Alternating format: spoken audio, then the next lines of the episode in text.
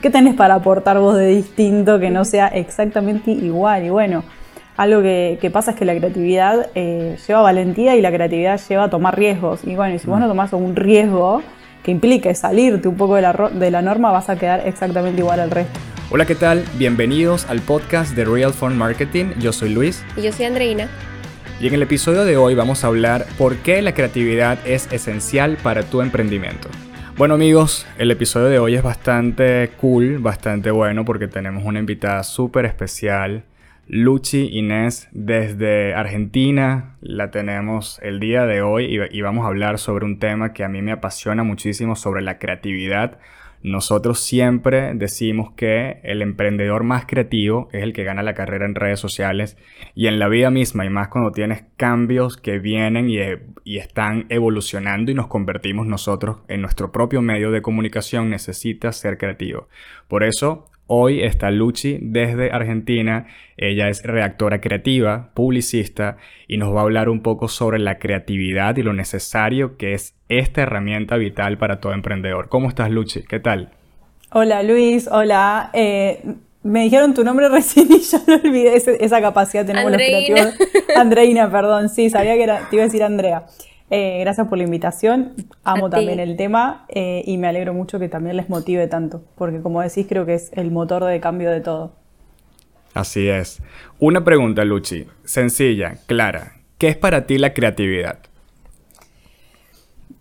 Es que pregunta amplia. Justo el otro día respondí algo parecido. Eh, hoy como no hay, una hay definiciones, pero tal vez no son tan exactas porque la creatividad es algo que se empezó a estudiar hace relativamente muy poco, eh, aunque no parezca hace muy poco tiempo. Antes la creatividad se le atribuía a, seres eh, como de otro planeta, como pintores, artistas, como viene de esa época y, se decía que, nada, que ellos eran creativos porque tenían un don divino literalmente. Entonces, eh, no sé, no se estudiaba la creatividad, entonces no había como una definición. Después se empezó a estudiar empezó a sonar acá, ¿puede ser algo? Ah, ok. Em, después empezó como a, trasladarse a los simples mortales, como digo yo, eh, y, ahí se empezó a decir, bueno, que la creatividad es como, la definición sería eh, la capacidad del ser humano de resolver un problema de una forma diferente o no convencional. Puede ser una de las, de las salidas que tiene la creatividad, creo que yo. Wow. Profundo, pero cuando lo vienes tomando como ese punto de vista ya filosófico y muchas veces pasa eso, que sientes que, bueno, el que es creativo es un artista, pero cualquier persona puede hacer de su oficio su propio arte. Sí, 100%. Es algo un poco por lo cual yo empecé con mi cuenta y era para empezar a desmitificar esto, ¿no? Porque me encontraba con muchísima gente de emprendedores o, gente de distintas profesiones eh, diciendo así simplemente como, ay, qué bueno de lo que estudias o qué bueno de tu trabajo, yo soy cero creativo, yo no tengo esa imaginación y en realidad eso me hizo un montón de ruido. Hace mucho que yo vengo como estudiando y viendo mucho sobre ese tema. Bueno, en, las charlas TED, en las TED Talks hay un montón de ese material eh, y un video que vi hace mucho tiempo, no me acuerdo, en el 2013 hablaba un poco sobre eh, cómo la escuela en realidad te mata la creatividad y ahí empiezan a hacer todo este mito de eh, que no somos creativos en realidad. Eh, la charla es de Sir Robinson, creo, si no me equivoco. Y ahí es como que me empecé a meter un poco en todo ese tema y encima ya venía yo con eso porque yo trabajo con creatividad, trabajé muchos años, entonces siempre me interesó saber por qué una parte de la población no se consideraba creativa. ¿Y por qué tú crees eso? Porque sí se escucha bastante, escuchamos muchos emprendedores diariamente decir, es que no soy creativo, es que eso no se me da. ¿Tú crees que el emprendedor creativo nace o se hace? O cuéntame cómo podemos eh, incentivar a más personas a que jueguen con su creatividad y a que puedan ser más creativos. Creo, para empezar, sí, todos nacemos, lo que pasa es que sí después nos vamos haciendo. Y si cuando nacemos no tenemos como esos estímulos todo el tiempo eh, para mm, entrenar nuestra creatividad, si toda nuestra vida, no sé, venimos de una familia por ahí que es un poco conservadora o una familia en donde, digo, igual nada es pretexto porque en realidad mucha gente justamente de familia conservadora siempre buscó como, no sé, salirse mm. de ahí y encontró nuevas actividades para eh, nada, motivarse y eso le generó ese entrenamiento de la creatividad. Pero quiero decir, Eh, si en algún momento de nuestro camino, de nuestra escuela, de, lo que sea, alguien nos dijo ustedes no son creativos o yo no soy creativo y dejaron de creerlo, eh, creo que ahí es donde se hace creativo y se empieza a entrenar todo el tiempo.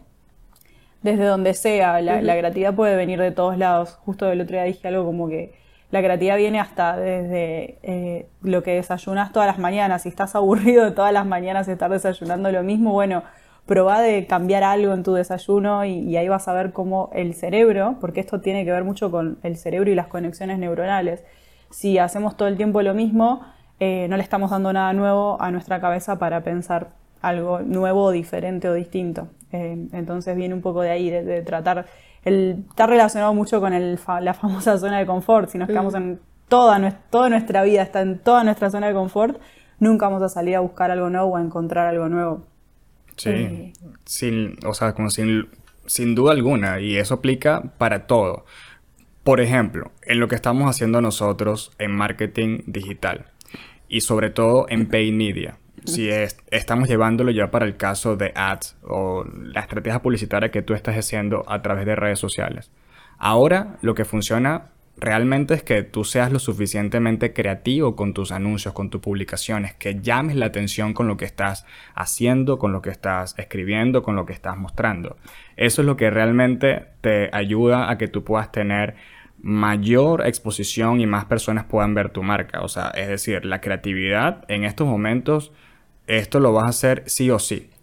Pero hay muchas personas que en estos momentos están dudando ya sea porque quieren tener todo perfecto. Están esperando tener los colores perfectos, el logo perfecto, el mensaje correcto, todo estructurado para poder salir. Y se quedan frisados, se quedan...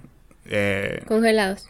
Claro, se quedan congelados completamente, paralizados porque no avanzan sin soltar todo ese contenido que tienen y que también hay personas que pueden llegar a consumir ese contenido y lo pueden aprovechar. ¿Qué tú le recomendarías a esas personas que todavía están dudando dar su, su contenido, dar su valor y empezar a llevar su mensaje en redes sociales por este miedo al perfeccionismo? Sí, 100% es eso, es miedo. En realidad, no sé si es miedo al perfeccionismo, es más bien creo que miedo directamente a lanzarse, porque creo que eh, a veces postergamos las cosas y decimos no, porque tiene que quedar perfecto, pero porque en realidad nos está dando mucho miedo a hacerlo. Entonces, Creo que primero es detectar ese miedo. Eh, y el siguiente paso, hay, una frase que a mí me gusta mucho, no sé bien si es así, pero dice algo como que, eh, si, que si ya tu producto está demasiado perfecto es que lo lanzaste tarde, ¿no? Quiere decir que tardaste mucho, o sea, lo perfeccionaste demasiado. Siempre hay que lanzar como con lo que tenemos, obviamente cada uno va a, saber, ¿no? Que, en qué punto quiere lanzarse. Hay, no sé, si están escuchando diseñadores van a decir, no, bueno, pero si yo no tengo un logo bien hecho, no quiero salir. Eh, pero tampoco hay que esperar, por ejemplo, yo no tengo web todavía, yo hace más de un año que estoy con mi cuenta y todavía no tengo web, y si hubiese esperado tener la web todavía estaría dando vueltas para lanzarme, eh, está en proceso ahora mi web, o sea, estoy con muchas cosas en proceso que, que, sí, nada, me llevaron tiempo y hubiese dicho, ay, bueno, me hubiese encantado tener todo listo. Bueno, pero la verdad es que preparar un negocio, preparar un emprendimiento, tener absolutamente todo listo, te puede llevar un año mínimo. Mínimo de. Porque crear una marca de cero con todo lo que lleva crear una marca de cero lleva tiempo. Si tienen el tiempo y lo quieren hacer, perfecto. Ahora, si quieren salir o necesitan o tienen muchas ganas de hacerlo, yo diría que lo vayan haciendo y, y eso también te empuja a justamente empezar a crear, porque si no es como que te detenés en tu excusa de todavía no está tan perfecto y no lo haces nunca y pasa el tiempo y siempre vas a encontrar una excusa nueva. ¿Y qué hacen, qué, deberían hacer las personas para incentivar esa creatividad? Hablabas del, del desayuno, de las rutinas diarias y las pequeñas cosas del día.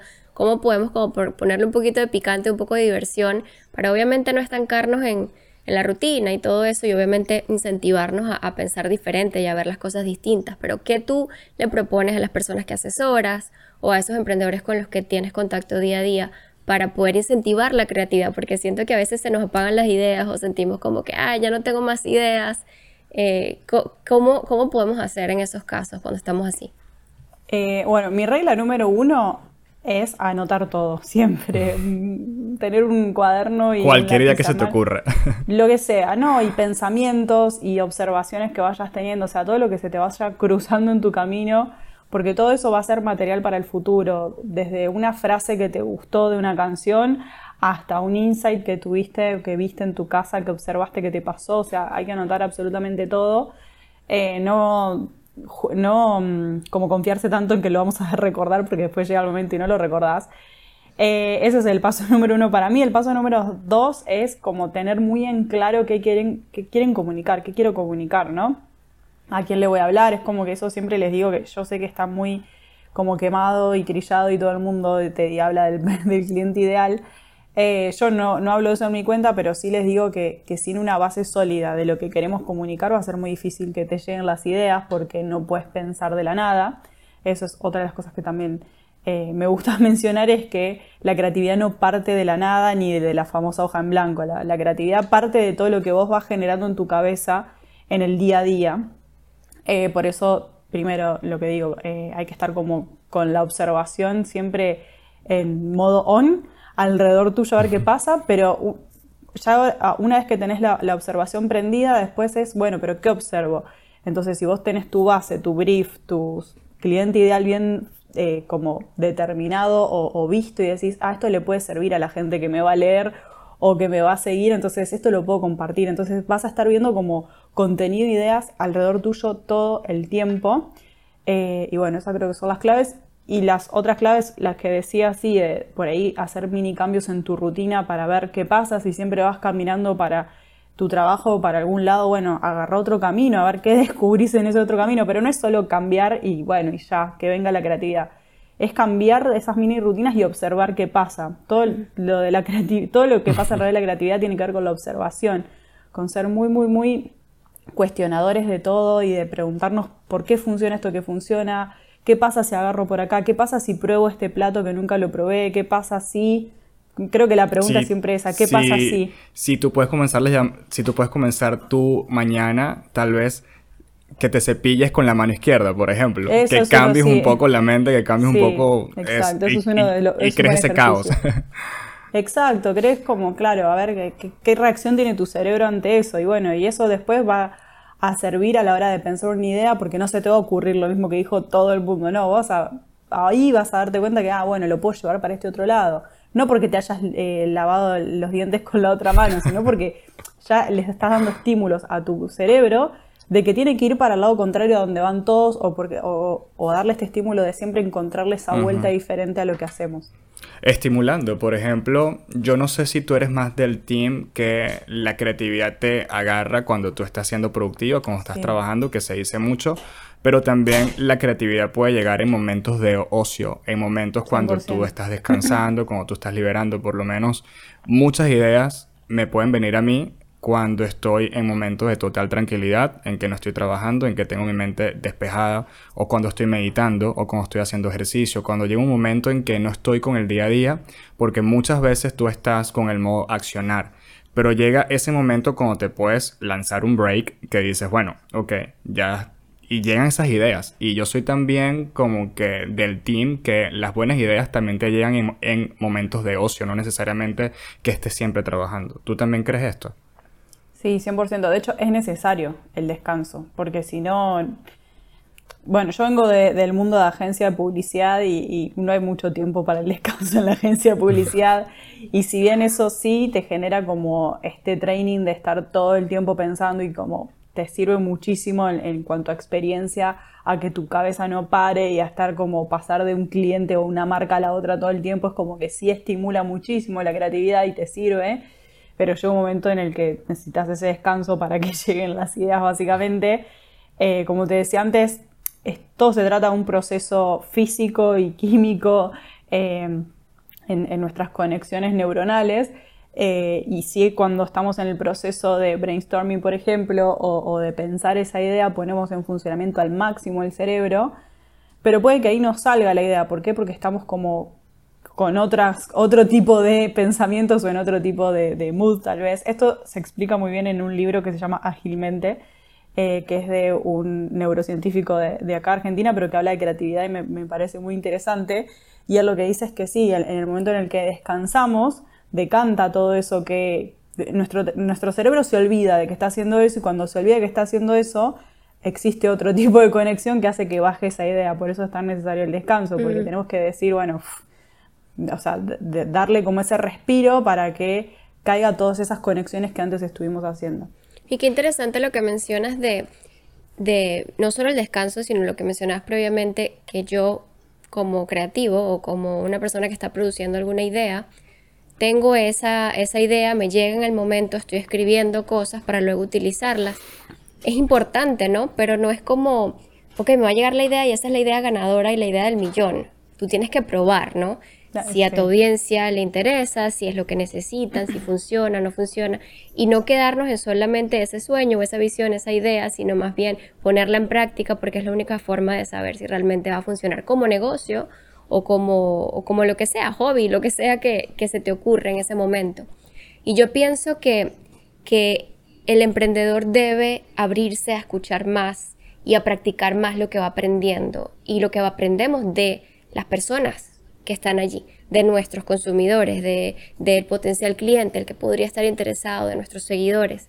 Eh, es una cuestión de también analizar dónde están ellos, qué necesitan ellos y, y, ponerlo en práctica, porque al final yo siento que la idea puede venir y me parece mi experiencia que pueden llegar buenas ideas, pero al final es ese consumidor el que te va a ayudar a perfeccionarla, ¿no? Y, realmente hacerle eh, todos los cambios necesarios para que ese producto, ese servicio, ese, ese resultado final sea exactamente lo que alguien, un grupo de personas está buscando, ¿no? Entonces, nosotros debemos escuchar mucho, escucharnos a nosotros, escuchar esas ideas, escuchar esa musa, ese creativo que tenemos dentro, ese niño que todavía tenemos dentro, y también escuchar a nuestros posibles clientes que, nos pueden ayudar a perfeccionar eso, ese resultado final. Esa parte me, me, parece muy chévere lo que acabas de comentar. Creo que es un complemento de cositas eh, para nosotros poder desarrollar, en el caso de los emprendedores, desarrollar una buena idea. Sí, absolutamente. Creo que lo que acabas de decir es el 90% de la creatividad. Eh, está bueno que lo remarques porque muchas veces pasa que, ay, tengo un ideón, claro, pero lo quiero hacer, o sea, hay, como un conflicto siempre entre el, creativo y su creatividad y lo que realmente funciona y sobre todo cuando no nos dedicamos a ser artistas eh, para un museo, sino que nos dedicamos a ser artistas, que de hecho los artistas para el museo también venden sus obras, pero digo, ellos venden 100% lo que ellos quieren hacer, más o menos, pero sí, cuando se trata de un producto, un servicio o, algo que, que estamos vendiéndole a gente del otro lado que efectivamente está ahí, sí tenemos que escucharlos muchísimo. Y yo siempre lo que digo es que hay que prestar muchísima atención a lo que nos dicen, no solo para perfeccionar, sino porque ahí tenés la respuesta, básicamente. Si no estás escuchando lo que te dice la gente, ahí tenés respuesta para tus contenidos. De, por ejemplo, fijarte a ver qué es lo que más te preguntan. Fíjate cuál es el problema que salta eh, o el problema más común que siempre se repite en todos tus, en toda tu audiencia, en todos tus consumidores o seguidores. Eh, fíjate qué es eh, lo que más les gusta también, fíjate qué es lo que menos, digo, no en cuanto a tu contenido, sino en la vida en general, qué es lo que más, qué es lo que menos. Entonces, ahí vas a poder entrar y decir, bueno, ¿saben qué? A mí me pasa lo mismo o a, este producto te va a poder solucionar porque entendimos perfectamente cuál es tu problema. Las marcas invierten muchísimo en investigación, en focus group, en hacer todo este tipo de consultas eh, masivas a gente porque quieren saber del otro lado realmente qué le pasa al usuario, porque es, la marca entiende perfectamente que no son ellos en el mundo nada más. Ellos son porque existe el consumidor y siempre tienen que estar haciendo cosas para que del otro lado la gente eh, nada, esté contento y compre o, consuma lo que estamos ofreciendo. Y lo bueno es que ahora no tienes que invertir grandes cantidades de dinero para tener la respuesta del cliente de forma inmediata. Y tú lo puedes tener en redes sociales directamente, o sea, a través de, un DM. Tú puedes tener esa respuesta inmediata de qué quiere o no quiere el consumidor. Ya esa época de, de lo que se hacía antes de ese marketing antiguo, ya eso pasó como a segundo plano, porque tienes una respuesta instantánea. Y yo siento también que la creatividad viene de escuchar distintos puntos de vista. Yo pienso que tú como consultora, y es algo que te retroalimenta muchísimo el contacto con la gente, todas esas historias, experiencias, personalidades, porque estás hablando algo sobre la comodidad. Si te quedas en el mismo punto, si te quedas solamente consumiendo este contenido, vas a quedar siempre con la misma forma de pensar, pero cuando abres tu mente y empiezas a conocer personas distintas y dejas de juzgar, porque muchas veces nosotros queremos solamente estar con personas que piensan como nosotros, que están en la misma vía. ¿Y eso qué te mantiene? Te mantiene a ti en el mismo estado. Pero cuando tú empiezas a conocer, a hablar, hacer ese networking que es tan sabroso que lo puedes hacer hasta en redes sociales y empiezas a conocer tantas personas, tantas formas de pensar totalmente distintas, que por supuesto, te van a explotar la creatividad porque vas a pensar distinto, no vas a quedarte en el mismo punto donde tú estabas antes. Sí, eso me parece súper valioso también. Eh, sí, creo que, bueno, y, es algo que siempre a, mí me pasó con agencia que en agencia de publicidad siempre sentí que éramos el mismo grupo. Siempre éramos más o menos las mismas personas que consumíamos todos lo mismo, la misma música, leíamos los mismos libros y abríamos las mismas webs de referencias o, de contenido. Entonces, siempre como que tuve ese choque yo con agencia de publicidad por eso y siempre traté de buscar qué más había por fuera o, bueno, hace poco hablaba eh, en mi newsletter sobre volver a las raíces también, porque también, nada, traer lo que sos o traer la música que a vos te gusta o traer parte de, de donde venís, de, de, como se dice acá, de tu barrio, es como parte de tu esencia y es lo que te va a hacer único también. Y dejar de copiarte y de amoldarte, como decís vos, me parece que es clave, dejar de querer pertenecer o dejar de, bueno, si todos los que hacen diseño gráfico están usando este tipo de eh, tipografías y hacen este contenido así, así, bueno, yo lo voy a hacer así por las dudas, para no desencajar, ¿no? O sea, es como, ¿qué tenés para aportar vos de distinto que no sea exactamente igual? Y bueno, algo que, pasa es que la creatividad eh, lleva valentía y la creatividad lleva a tomar riesgos. Y bueno, si vos no mm. tomás un riesgo que implique salirte un poco de la, de la norma, vas a quedar exactamente igual al resto. Wow, esto fue una frase poderosa para ponerla en el techo de mi habitación cuando me despierto todas las mañanas y despertarme con esa energía de, de, ser creativo. Yo ya yo había conocido una parte tuya eh, que era pues leerte, pero estar contigo hoy, escuchándote, es otra energía sumamente valiosa que nos estás aportando. Y bueno, yo llegué a tu cuenta porque una amiga, en, o sea, como hace poco, comparte con una publicación tuya que era lo importante que es escribir. Y eso es algo que yo lo tenía por unos cuantos meses, pero lo vas abandonando por todas las cosas que tienes pendiente. Pero yo cuando me siento desenfocado totalmente o que me siento con periodos de que tengo mucha ansiedad, escribir es algo que me conecta nuevamente con mi esencia. Ok, ¿por qué estás haciendo esto? ¿Cuál es la razón por la que tú estás haciendo esto realmente y por qué te sientes así? ¿Quién es ese juez que te está juzgando en estos momentos de ansiedad? Y cuando tú escribes, y fue lo que me conecté yo con tu post, existe una forma de liberar y una forma de conectarte contigo mismo. ¿Qué te ha enseñado a ti la escritura para poder liberarte de todas esas cosas? Uy, un montón creo. Eh, para empezar que yo hago terapia desde bastante chica eh, y en una de las veces que fui a terapia la psicóloga me recomendó sí anotar y escribir, antes de que yo creo que, termine siendo redactora. Y escribir escribo desde siempre, desde que soy chiquita. Eh, cuando me peleaba con alguna amiguita en el colegio agarraba y escribía, o sea, yo era muy introvertida de chica, muy, muy, muy introvertida me costaba mucho como expresar lo que me pasaba, entonces yo agarraba y anotaba. Y creo que un poco nació desde ahí. Y eso para mí es, la escritura. Yo también lo que intento un poco es sacarle a, la escritura o al acto de escribir esta formalidad, ¿no? Porque es como escriben los escritores, si vos no sos escritor, si no estudiaste letras, yo no estudié letras ni estudié comunicación, estudié publicidad, algo mucho más marketinero y superficial si se quiere. Entonces, para considerarme ya para explicar que era redactora para mí era un montón. Y, decir que escribo es como, ay no, pero ¿cómo escribís? De hecho, después creo que también hice un post sobre cómo escribo y, a veces me confundo, sí. Y es un poco para decir que, justamente lo que hablábamos hoy, sacar estas etiquetas y decir, si quieres escribir, escribí y te va a servir un montón a tu creatividad, no dejar que te digan, no, si no estudiaste letras y comunicación, no sos escritora, así que no escribas. Entonces, creo que lo tomé desde ese lado, después me llevó a ser parte de mi trabajo y, nada, y la escritura para mí siempre fue ese canal de, liberación, de decir, bueno, me, estoy sufriendo un montón, me peleé con mi noviecito, bueno, entonces agarro y le escribo una carta aunque después no se la mando, o sea, yo como que siempre escribía lo que no podía decir, lo que no me salía en palabras, lo escribía y me salía mucho mejor, entonces de ahí creo que nace un poco todo eso. Wow, qué increíble. Eso está maravilloso, qué, qué buen aprendizaje y definitivamente hay que drenar de alguna forma para nosotros este podcast es una forma de drenar, es una forma de conversar.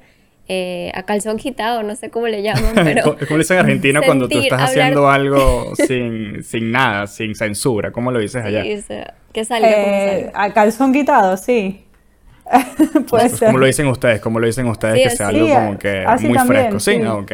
Ah, sí, sí, sí.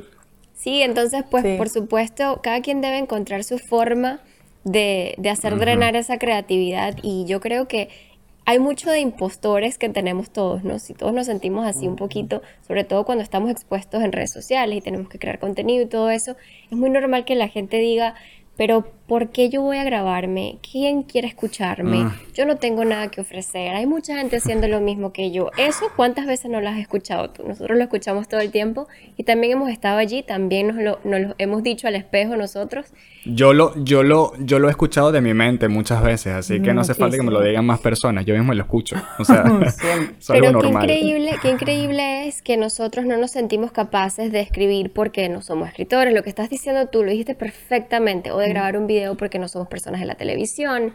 Pero todo ha cambiado tanto y hay gente que tal vez no eres el experto más experto en redacción o en creatividad o lo que sea, pero sabes mucho más que otras personas y también tienes una personalidad única, o tú, no hay, nadie eres tú. Y al final tú vas a darle un valor importante a esas personas que están dispuestas a escucharte, que están buscando una solución específica a lo que tú estás hablando. Y yo pienso que es una cuestión de, en el momento en que empezamos a abrirnos y empecemos a, entender que esto es una comunidad donde tal vez eh, puedes ayudarte, que no solamente algo de, bueno, voy a monetizar esto ya y si no venden, no, sino más bien como que drena, suéltalo, habla, normaliza. Sí, eh, yo pienso que sea lo que sea que hagas, cualquiera que sea tu negocio o servicio, yo pienso que, hay una oportunidad allí para que conectes con personas, porque sí hay personas que están dispuestas a escucharte y a, y a leer tu contenido, a consumirlo y a compartirlo, pero es una cuestión de nosotros decir, ok, estoy listo para hacerlo, sin importar las consecuencias o el feedback o que me vi mal o que me, me equivoqué escribiendo. Y yo creo que ese es un mensaje que debemos como normalizar, ¿no? Ah, eso es el eh, sí, 100%. Y, y, lo que decís, algo que siempre les recomiendo en las consultorías o en los cursos es escribir lo que te quema por dentro. No escribir de nuevo porque tengo que tener una cuenta, porque tengo mi emprendimiento y tengo que. No, o sea, escribir porque te sale, porque no lo aguantás más y lo querés expresar al mundo. Eh, eso por un lado. Y, y, lo otro, volviendo un poco al punto que decías de que a veces nuestra cabeza nos está diciendo o que la gente nos está diciendo, bueno, no, en realidad en el 90% de las veces nosotros nos decimos que no podemos hacer algo. Y te das cuenta que cuando comunicas o publicas eso, nadie después te dice nada. O sea, todo lo contrario, hay gente, mucha gente apoyándote que ni siquiera sabías que existía. Y toda esa gente que creíste que te iba a decir algo, mm, ni noticias, o sea, no sabemos ni dónde está. Así que sí, me parece súper valioso también eso de, sacar lo que, lo que quieras decir y bueno, y anda viendo. Yo cuando empecé, por ejemplo, con mi cuenta, ni siquiera sabía bien qué era una marca personal, o sea, como que no lo tenía claro. Dije, me voy a hacer una marca personal. No, empecé a contar porque sentía que no había nadie de publicidad o, redactoras creativas eh, hablando de redacción creativa, justamente porque sí había, pero haciendo otro tipo de cosas. Y dije, bueno, puedo hacerlo porque veía que podía ayudar a mis amigas, por ejemplo. Siempre creo que está bueno tener como yo siempre digo como, pensar en que sea una sola persona a la que le pueda mm. servir eso. Tenerla en mente y escribir para esa persona. No, no trate ya de llegar a 50.000 personas, trate de pensar en una a la que le pueda servir eso que le estás diciendo. Y bueno, y ahí yo un poco empecé así. Increíble consejo, me encanta. ese, Ese, ese cambio tuyo de irte de la agencia a ser consultora, si nos los puedes describir en unos pocos segundos, ¿cómo fue ese cambio para ti? Porque es un cambio importante para la vida de, todo profesional. Sí, no fue de un día para el otro, sino que yo llevé años. Eh, de hecho, creo que eh, justo el post que, que, vos viste ahí contaba un poco que ya desde el 2013 yo había anotado en un cuaderno que iba a trabajar en agencia, todavía no había empezado, iba a trabajar en agencia y en algún momento iba a tener mi negocio propio, en el 2013. Entonces creo que inconscientemente lo fui trabajando, siempre tuve mis, eh, mis clientes o, mis cuentas como de, forma freelance, siempre traté de buscarme lo que le llamamos acá mis kiosquitos, ¿no? Como esas cositas chiquititas que hacía aparte de mi agencia o de, trabajar de 9 a 18 horas. Eh, Bueno, en el 2019 me fui a, vivir y a trabajar a México, fui directora creativa. Me encantó todo, pero ahí fue como el quiebre porque nunca creo que había trabajado en ese nivel de, horas y, de cuentas y de todo. Fue una locura, estuvo buenísimo, pero ya dije no. Eh, no es para mí este formato de, agencia y, y, de todo, entonces ahí decidí ser freelance. Y bueno, ya más o menos te digo, en todos estos años me había armado como un poco mi plan, que era conseguirme algunos clientes en paralelo. Quería dar cursos, no sabía ni cómo, quería ser consultora, no sabía ni cómo, y bueno, la forma un poco de que la gente me conozca era hablando de algo en mi cuenta, tampoco sabía bien cómo, pero bueno, lo fui definiendo y así empecé un poco. Qué éxito. Y que estuviste buscando también una forma donde tú tenías ventaja, donde tú te sentías cómoda, que es en este caso escribir, porque a pesar que somos fans y recomendamos siempre que tú puedas crear en redes sociales contenido en formato video, porque obviamente le vas a llegar a más personas, el algoritmo te beneficia para que llegues a más personas y las personas ven más videos tú tienes que encontrar la forma donde tú te sientas cómodo, donde tú puedas aportar valor. Lo que importa es el contenido que vayas a dar, no cómo lo hagas, y que ese contenido se sienta. Y una parte fundamental tuya es que ese contenido que tú reactas, cada palabra, conectamos con todo ese contenido. Y es algo que te ayuda a ti a conectar con la gente y de, y de, y de una forma honesta. Y el concepto de marca personal realmente no lo sabemos. Pero lo que sí sabemos es que tú tienes que buscar qué te hace a ti único y cómo puedes solucionarle la vida, así sea a una persona, como tú lo dijiste, con eso que te hace a ti único, que me parece que esa tiene que ser la meta de cualquier emprendedor y cualquier persona que se dedique a hacer marca personal. ¿Qué recomendación tú le darías, qué consejo tú le darías a ese emprendedor ¿Qué aprendiste en este último año, que fue un año que sabemos que fue de retos, que fue de incertidumbre, que fue de miedo, pero fue de mucho aprendizaje? ¿Cuál es la, principal enseñanza y el principal consejo que le puedes dar a cualquier emprendedor? Eh, bueno, que no se comparen, siempre que no se comparen, eh, que no se comparen con el resto, que sepan respetar sus tiempos, que todo es paso a paso, que nada es tan mágico como lo muestra Instagram eh, y que si nunca dejan de intentar y que si realmente les, o sea, están haciendo lo que les quema por dentro, los resultados tarde o temprano les van a llegar y los van a sorprender para bien. Así es. Escuchen chicos, que esto está muy muy bueno. Y anoten todo. Anoten, escriban todo, así es. Luciana, de verdad, gracias. Sabemos que tienes que irte a, un compromiso, a tener un compromiso. Me quedaría dos horas más. Nos encantó, encantó tenerte aquí y ojalá podamos repetirlo. Eh, y alargarlo, por supuesto, y hablar mucho de estas cosas y normalizar estos temas y que realmente la gente sienta o entienda que todos estamos en esto juntos y que hay formas de hacerlo y hay formas de, de paliar con todos estos cambios y retos, pero que al final es un maratón, es lento el proceso y hay que disfrutarlo. Gracias por estar acá con nosotros. Acabamos de dar las redes de Luciana. Perfecto, buenísimo. ¿Lo, digo o lo van a poner? Lo puedes decir y, ah, también lo dejamos. obvio. Los espero en arroba luchi Inés con dos i. Gracias chicos, de verdad. Hermoso y cuando quieran, sí, no, a tres horas nos quedamos hablando. Me encanta. Mil, mil gracias. Lindo, linda semana para allá y para los que están escuchando. Chao, Luciano. Muchas gracias. Cuídate mucho, gracias. Bueno, excelente palabras de Luciana. ¿Qué te pareció, Andreina? Me encantó la energía. Yo quedé flotando con tanta creatividad y tanta energía súper bonita. Me quedé con más ganas de escucharla. Estaba embelesada escuchándola y realmente quiero que sigamos haciendo esto. Vamos a invitarla para otro tema. Definitivamente hay mucho que hablar. Ella habla de, la reacción creativa, algo que me llama mucho la atención. No la conozco y quiero saber eh, en qué consiste y cómo hacemos realmente para cautivar a las personas a través de la redacción. Ella es experta en eso y así que vamos a extender este este tema con Luciana, eh, pero yo creo que al final la creatividad hay que, hay que incentivarla, hay que trabajarla, hay que abrirse a ella, hay que recibirla, porque muchos nos cerramos y decimos yo no soy creativo, yo soy una persona de números o yo soy un analítico.